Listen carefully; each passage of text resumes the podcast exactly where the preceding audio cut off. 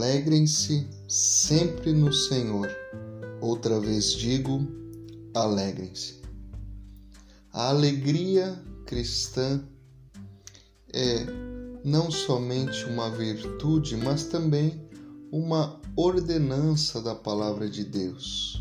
Há uma alegria no Senhor que nos é disponível e que nós podemos dela desfrutar diariamente e em todos os momentos na nossa vida.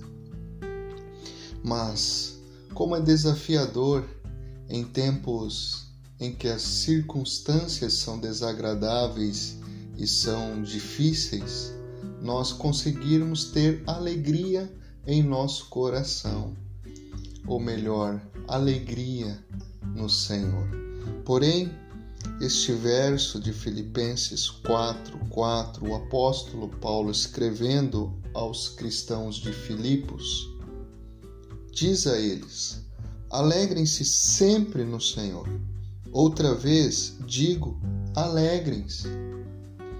Como é então possível que o apóstolo, preso, viesse a incentivar e ordenar que aqueles cristãos estivessem se alegrando no Senhor.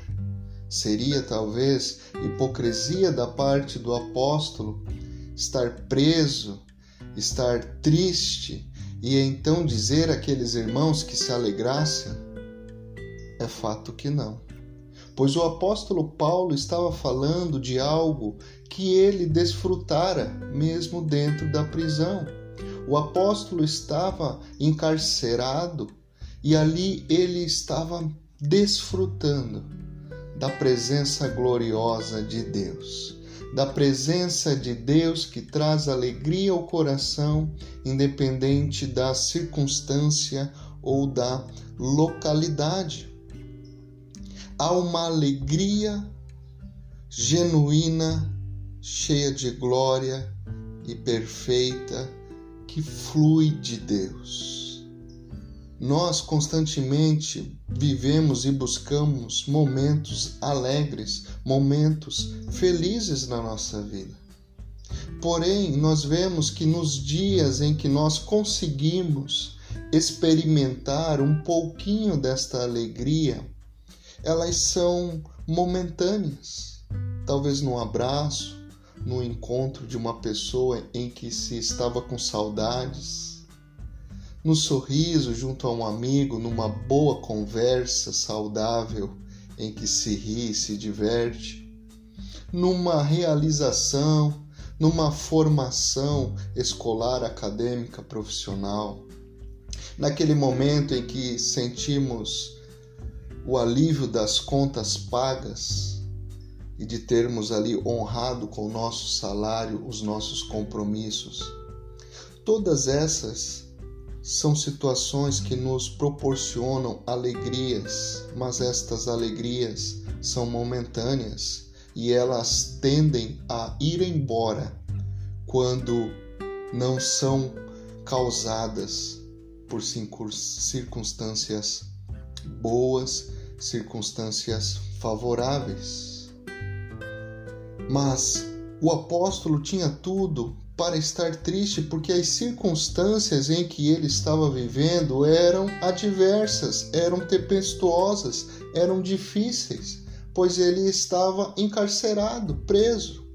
Ao ponto de, no início dessa carta, ele falar: Olha, não fiquem tristes, porque as minhas algemas têm contribuído para o avanço do Evangelho.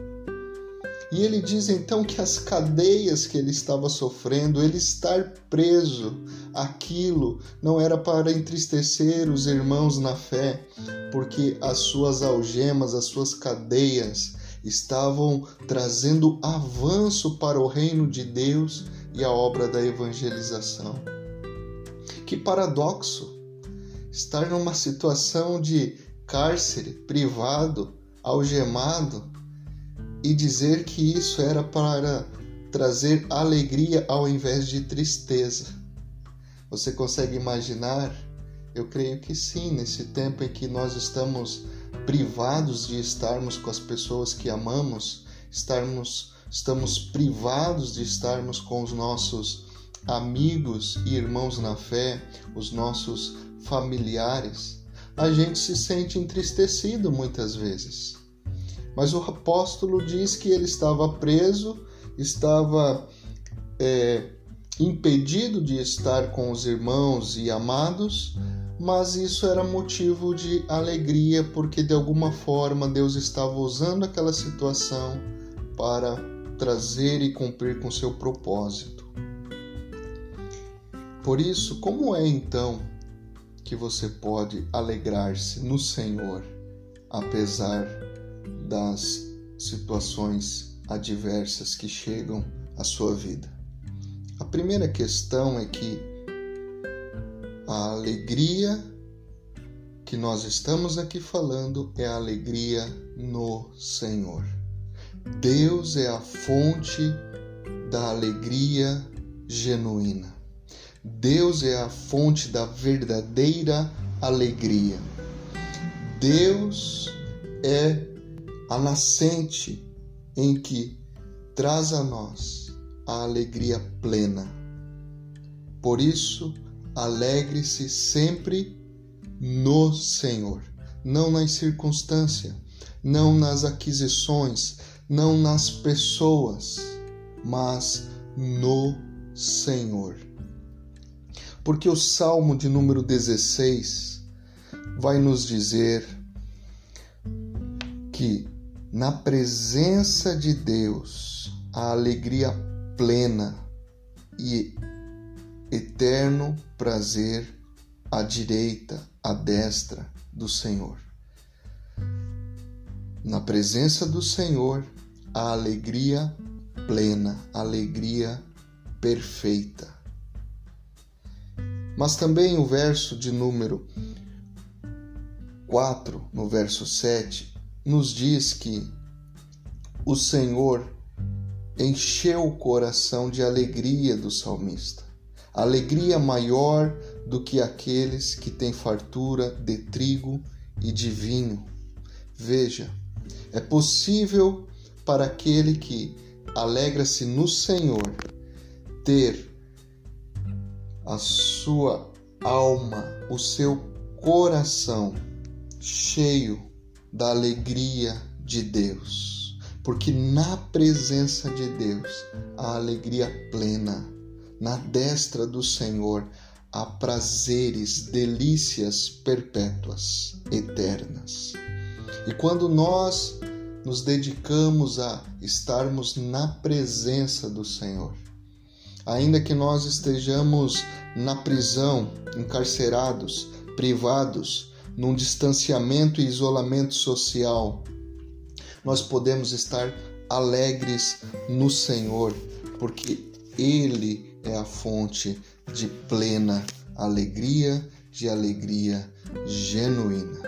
Ao ponto que o apóstolo Pedro nos diz na sua primeira epístola, no verso 8: Mesmo não tendo visto, vocês o amam, e apesar de não o verem agora, creem nele e exultam com alegria indizível e gloriosa.